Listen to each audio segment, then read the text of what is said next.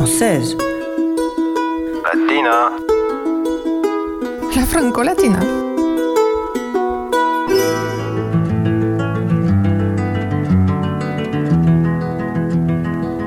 Cuando amanece el día digo, qué suerte tengo de ser testigo, cómo se acaba con la noche oscura que dio a mi tierra amargura.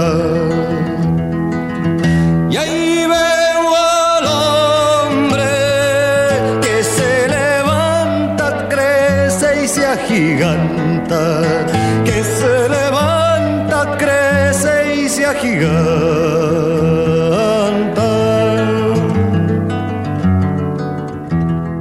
¿Dónde estamos acá? Estamos en la oficina de Monsieur Angel Parra y en Montparnasse. Este era el lugar donde mi papá se daba cita con todos sus amigos cuando tenía que trabajar también.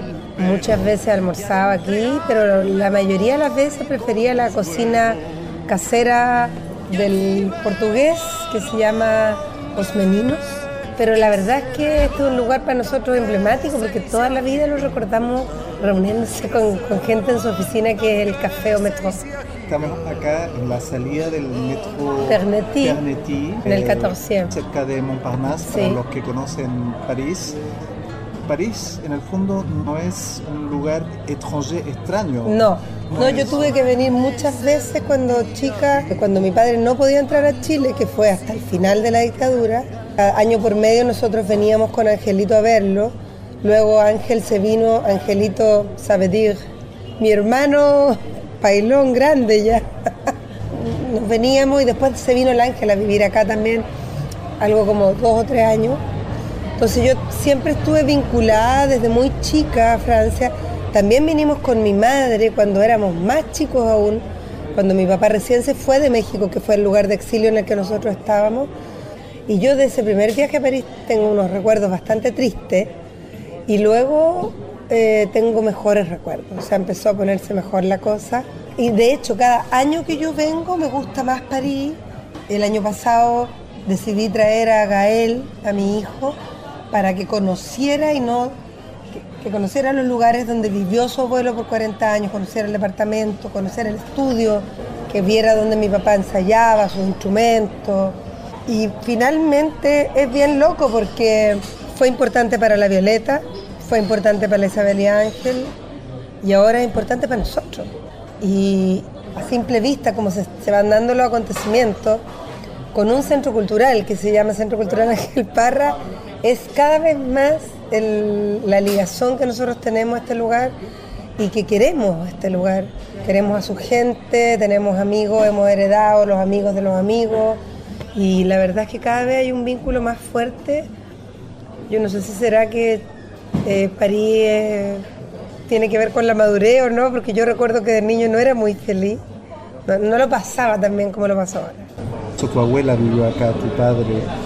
Mi padre vivió más aquí más que en ninguna En parte. otra parte. Sí. Y ahora tú estás como viviendo quizás una nueva forma de percibir París. Totalmente. O sea, los últimos cinco años, desde que supimos de la enfermedad de mi papá, yo empecé a venir a verlo. O sea, él iba un año, el año que él no pudo viajar a Chile por, por sus quimios, yo vine a verlo. Luego volví a venir a verlo con el ángel. Luego volví a venir a la, ceremonia de cremación que aterricé en el mismo momento que mi papá estaba muriendo. Pero estas calles para mí son mi papá, o sea, estar en el metro para mí es estar cerca de él, ir a su departamento, estar en su estudio.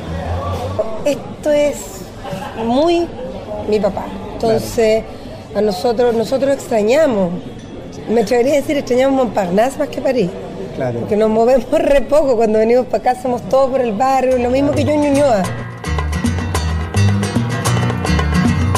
Si la tierra nos da el color, solo nacen los pinceles, se abre el fuego en las murallas, trigo, palomas, laureles, se abre el fuego en las murallas, trigo, palomas, laureles. ¿Qué ha pasado la ciudad. Guerra, gris. La razón por la cual están acá de vuelta en esta primavera parisina, por entonces la inauguración, o sea, más que la inauguración, Es el cambio. renombramiento de el antiguo Espace Casdal, se llamaba esa, esa sala, y bueno, de todo el centro de, de, de Amis, ¿no? que, que es este centro de animación, eh, que se llama ahora, el, el- el perteneciente al, al 14 se llama Centre de Amis eh, Angel Parra. Entonces para nosotros súper fuerte, bonito, increíble, surrealista también. Entrar en un espacio que está dedicado a eh, hacer talleres para niños, salas de ensayo, eh, sindicato, junta vecinal, digamos, todo lo que tiene que ver con la, con, eh, la comunidad del barrio. Tengo entendido que cualquiera puede ir a pedir un espacio ahí Así es. Y puede pedir la sala para tocar. Mi papá le consiguió muchas veces a grupos chilenos que tocaran allí. Eh, mi papá hizo muchas cosas por ese centro cultural. No es solo legado de la historia eh, de Chile en los últimos 40 años, acá en Francia y en París, sobre todo, que ha sido siempre un lugar de, De acogida de los acogida, Parra. de encuentro, Sí.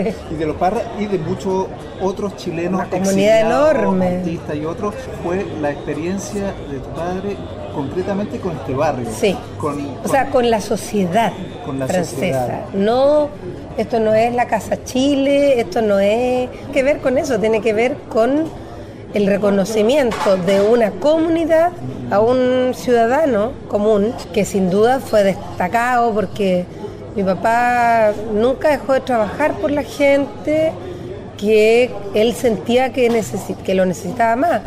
fuerte lo bonito que era la historia de transmisión en la historia de tu familia, que tiene que ver con, por un lado, evidentemente la música, que se ha ido transmitiendo. Sí. Y en alguna parte el tema un poco de las lejanías, de los movimientos, Eterno. cómo uno va tejiendo ahí un, un telar que tiene que ver con las distancias Y la manera de relacionarse que, que genera la distancia. y la música.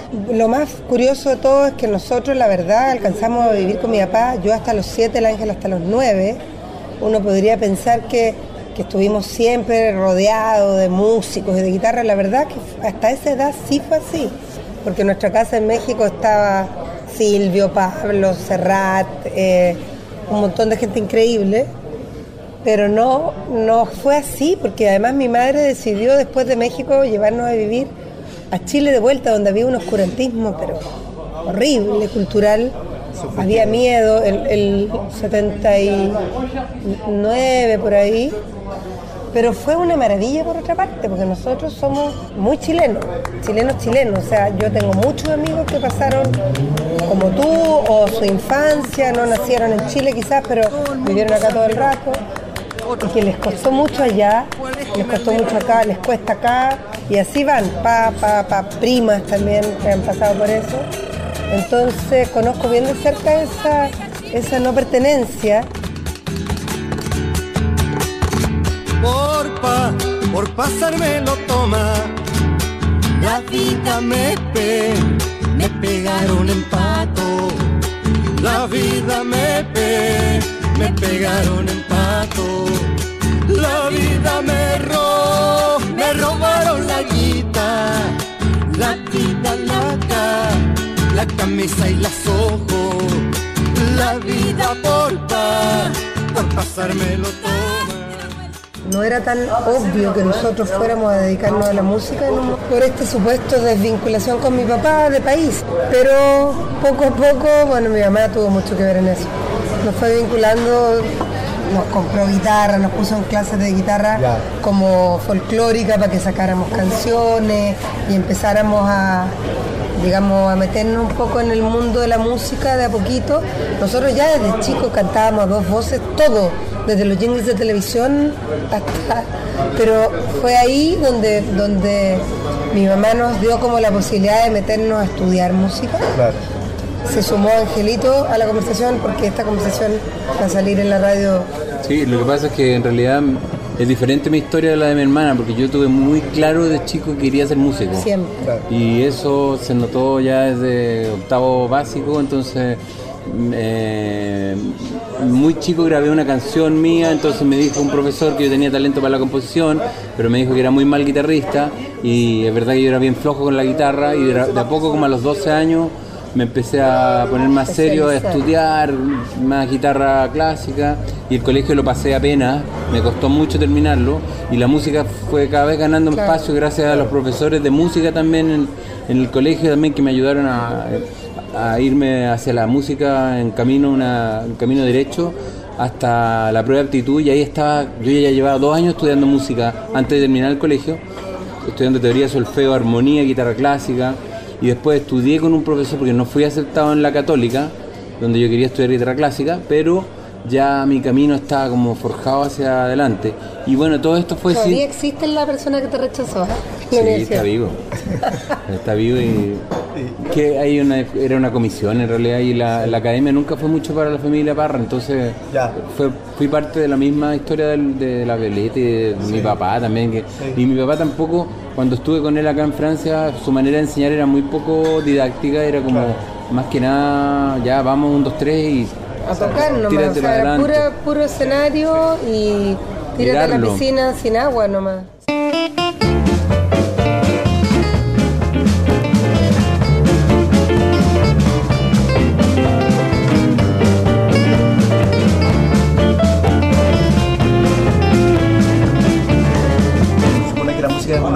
Compañera que está siempre ahí en la mochila de vida y que te absorbe de todo.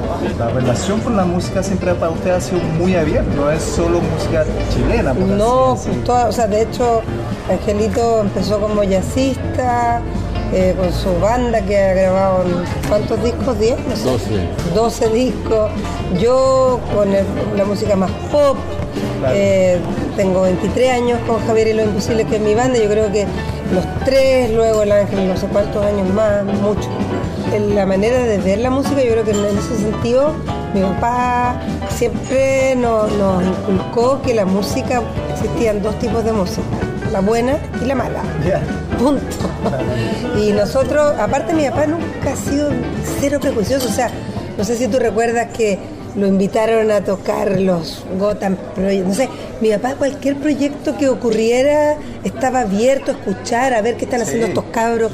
¿Y cuando venían ustedes la, la música francesa? ¿qué- Tuvo una importancia en mi formación radicalmente grande porque la influencia de Django Reinhardt, la influencia la- del Día de la Música, la Fête de la Musique, y cuando yo veía lo que pasaba acá en las calles y la- el nivel de excelencia que tienen los conservatorios y los músicos que se ven acá, eh, Y la cultura era algo acá, que, que si no hubiera pasado por acá no lo hubiera podido comprender en su dimensión real. Yo encuentro, considero que Francia está a la par de- con los países donde más están desarrollados las, las personas que se dedican a la música, como Estados Unidos, Inglaterra, y es uno de los países en que la guitarra también tiene una Importancia. importancia porque eh, el virtuosismo que, que- con que tocan todos estos exponentes de la música manouche y todo el, el folclore también que hay en este país que está ligado también a la música gitana pero también están los vals hay mucha música de acordeón hay, Claro. hay una cantidad de información enorme y una tradición basta ir al- a, acercarse al museo de la música de la música que hay acá donde está toda la, la cantidad de compositores que tiene este país eh, así que son- es una tradición enorme cultural y a mí me influyó, el- el- el- me hizo mucho sentido en este país la importancia de la guitarra en su dimensión de virtuosismo al ver niños de 12 años interpretando músicas muy difíciles que yo creo que jamás seré capaz de tocar de, esa misma forma, pero me llama la atención que para tocar ese jazz manouche hay que partir muy temprano. Y bueno, uno no partió tan temprano, pero, pero tengo esa influencia adentro, entiendo de qué se trata y muy Totalmente bonito. la. Muy bonito. Sí, se nota en tu música, la música de tu tema, el jazz, tienen una inspiración.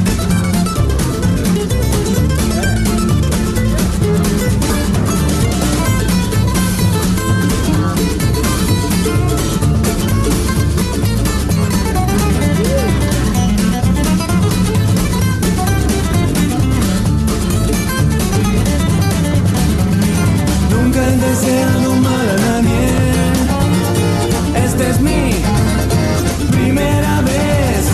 Nunca he deseado mal a nadie. Esta es mi primera vez. Y eso será como la libertad que hace que cuando uno revisita la música llamada chilena, lo vive también desde otra desde otro lado. Sí, estoy de acuerdo contigo, pero porque además de lo que tú mencionas, está la, el camino recorrido ya que ya venía desde lo que hizo la Violeta en este país. Entonces, uno, Sí, lo quiéralo o no, lo, tenía como ya en el subconsciente, en los genes, esta como universalidad del- del- del- de la música, porque al escuchar las composiciones para guitarra de la Violeta, en que hay polcas, que hay música que viene de Europa y también hay folclore y hay guitarra. La primera y- globalizada y es como del la- mundo en la el la momento de darse cuenta del- de dónde viene el origen de la, la manera de pensar como parriana es como súper eh, compleja y está expuesta a muchas influencias que vienen de todas partes del mundo y músicos músicos poetas que hablan de mil temas al mismo tiempo entonces pero De obviamente hecho- que el exilio que está presente en la familia no solamente de nuestra época sino que antes, Antes. tuvimos a, a mi abuelo también preso en Pisagua y que Y el autoexilio de la Violeta cuando no fue por motivos políticos, pero por su vida también fue cuando partió a Polonia en- a la Festival de las Juventudes Comunistas, se enteró que había muerto su hija, se quedó dos años en Europa. Eh, también que tiene que ver con esa actitud de que todo lo que es bienvenido, todo lo que es creación y todo lo que es distinto es bienvenido en la música. La Violeta fue la primera en incorporar el charango, el cuatro, que eran instrumentos que en Chile no solamente no eran conocidos, sino que no ni bien vistos, ¿cachai? Y sacarlos de, de sus orígenes, que es, el charango no es para el guayno, el charango es para lo que tú quieras. Un sonido brillante, hermoso, una tesitura distinta. Entonces el aporte de estos instrumentos que ahora parecen muy normales, en un país aislado como Chile, ella andaba dándose vuelta por estos países y llevando estos instrumentos y decidiendo que eran los instrumentos con los que ella iba a componer, gracias a la vida, volver a los 17, no los iba a usar en un guayno, ni los iba a usar en un joropo. antes de la clara de una estación del tiempo decidido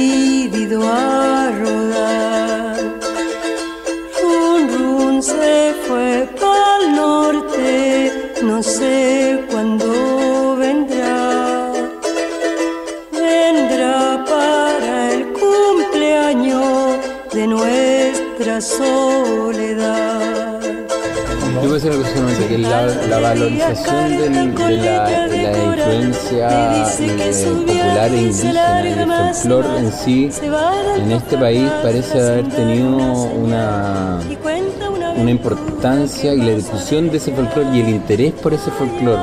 En esos primeros discos en que Violeta firmó esos contratos para grabar, eh, son no tienen precedentes, o sea, marcan una, una ruta de un pueblo que busca encontrarse con una cultura latinoamericana que, que a uno lo hace pensar, entonces, ¿por qué? ¿Por qué ocurrió todo esto? Porque se conecta con la apertura del centro Ángel Parra, donde finalmente hay un lugar físico eh, donde los jóvenes, los niños y la gente hace arte y le da como una cosa tangible y totalmente ya práctica y donde tú puedes visitar la cultura del- desde el nombre de mi papá y desde todo el legado de la Violeta, entonces es súper simbólico porque to- está conectado con ese pasado, con Claro. esos discos, con esos primeros intentos de venir acá, está todo así. junto, va, es un camino larguísimo. Exacto. No es, no es algo que se cierra. No, No. todos- todos tienen una búsqueda personal y por distintos motivos. La Violeta también tuvo que ver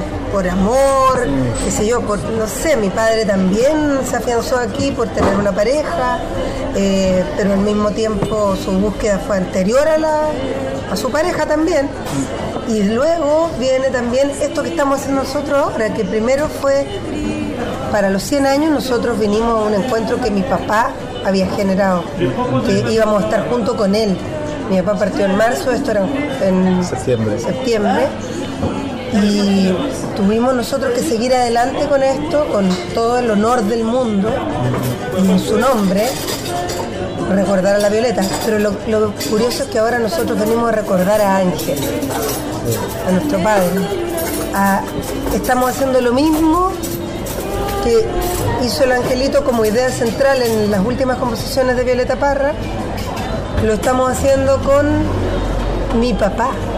Nos metimos a escuchar ahora las canciones de la época en que nosotros nacimos, cuando estaba el OP, cuando estaba toda la efervescencia, mi papá enamorado, con dos niños chicos, unas canciones que de solo contártelo se me paran a mí los pelos de lo bellas que son. Entonces ahora esta espiral continúa con, con este nuevo proyecto para nosotros que es eh, darle vida a ese repertorio de mi padre que no es tan conocido quizás aquí en Francia y que es una joya. Entonces esperemos que esta cuestión que nosotros estamos haciendo ahora que, que ha sido para nosotros muy terapéutico, catártico, muy emocionante. Yo nunca me había pasado hasta el, hasta el día sábado que realmente pensé que no iba a poder seguir adelante con una estrofa, porque lo que cuando pensaba en los distintos planos de lo que estábamos haciendo, se me hizo un nudo tan grande en la garganta que tuve que hacer un ejercicio como tragarme el nudo para seguir cantando.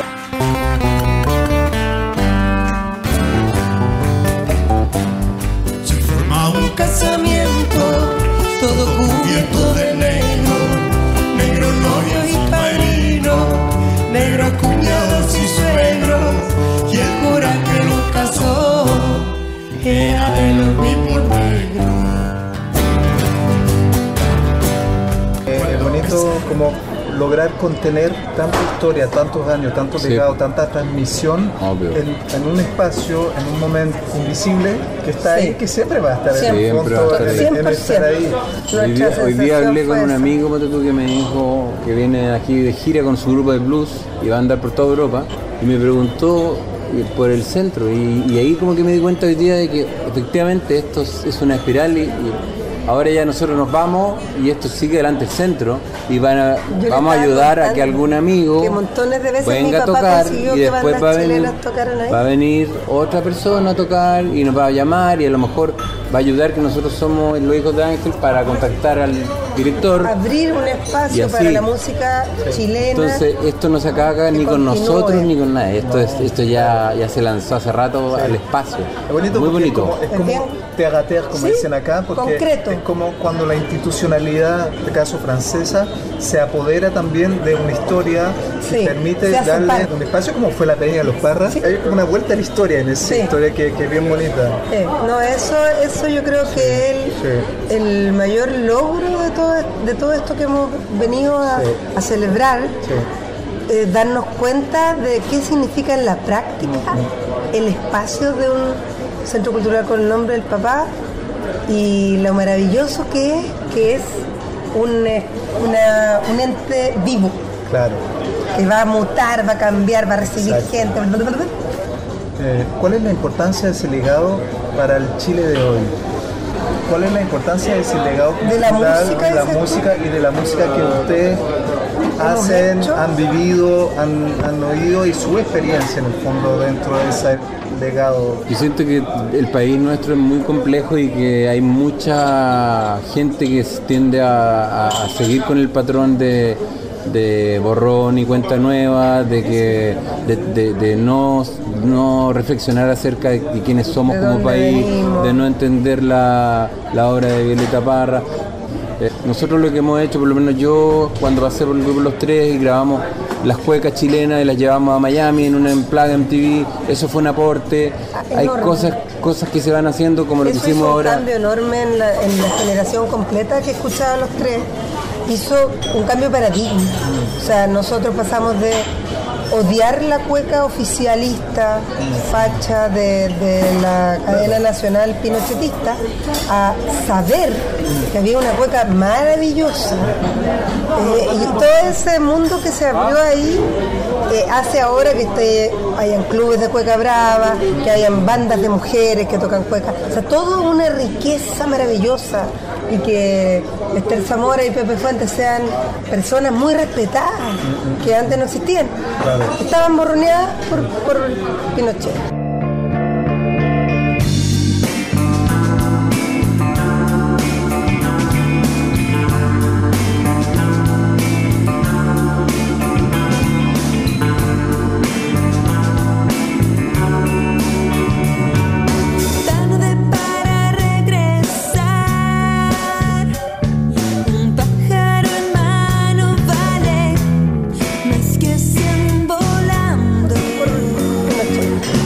Mi camino, yo fui una pionera como siendo la, la frontman, frontman, cacha la palabra, la front girl, Claro. front woman Ajá. de una banda, siendo la cara y llevando adelante mi proyecto, siendo la directora de mi proyecto. Y ahora me regocijo y me da un gusto ver que están la Javiera Mena, la, la Camila Moreno, la, Pan, la Fran Valenzuela y montones de otras, la Paz Kurt, muchas. Y como te digo, ellas me dicen a mí, ¿cómo lo hacías en ese tiempo donde era todo hombres? Los sellos, los técnicos, los managers, el mundo de los hombres, los- las tocatas, los lugares donde tocábamos, te contrataban hombres que eran, eran desagradables conmigo. Sí, o sea, ahora que lo pienso, sí, me, me abrí camino. Imagínate la Violeta, como lo. Claro, pero por eso te digo, dentro de mi etapa también abrí un camino y, y yo considero que eso es importante. Ahora cuando escucho los discos, los primeros discos de Javier el Imposible tenían mucha personalidad, me gustan mucho y me siento súper orgullosa de eso y creo que, que estamos también con el ángel, mi papá nos decía hace unos tres años, nos decía Mijito, cuando el ángel cumplió 50, la vida comienza a los 50. Y nosotros nos hemos tomado eso como el lema. Tu carrera en los, en los 50 va a empezar a despegar. Eso es lo que me, bonito que te diga. Y eso. queremos pensar que, que lo que se nos viene es algo totalmente nuevo y creativo.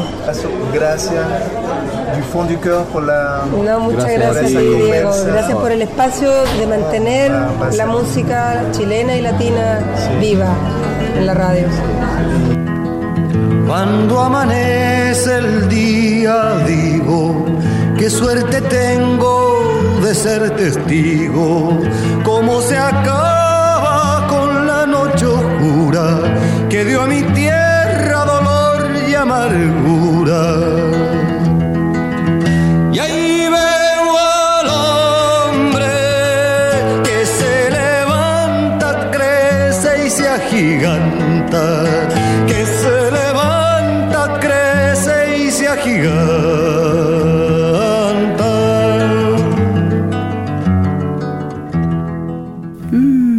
Mm, la franco-latina.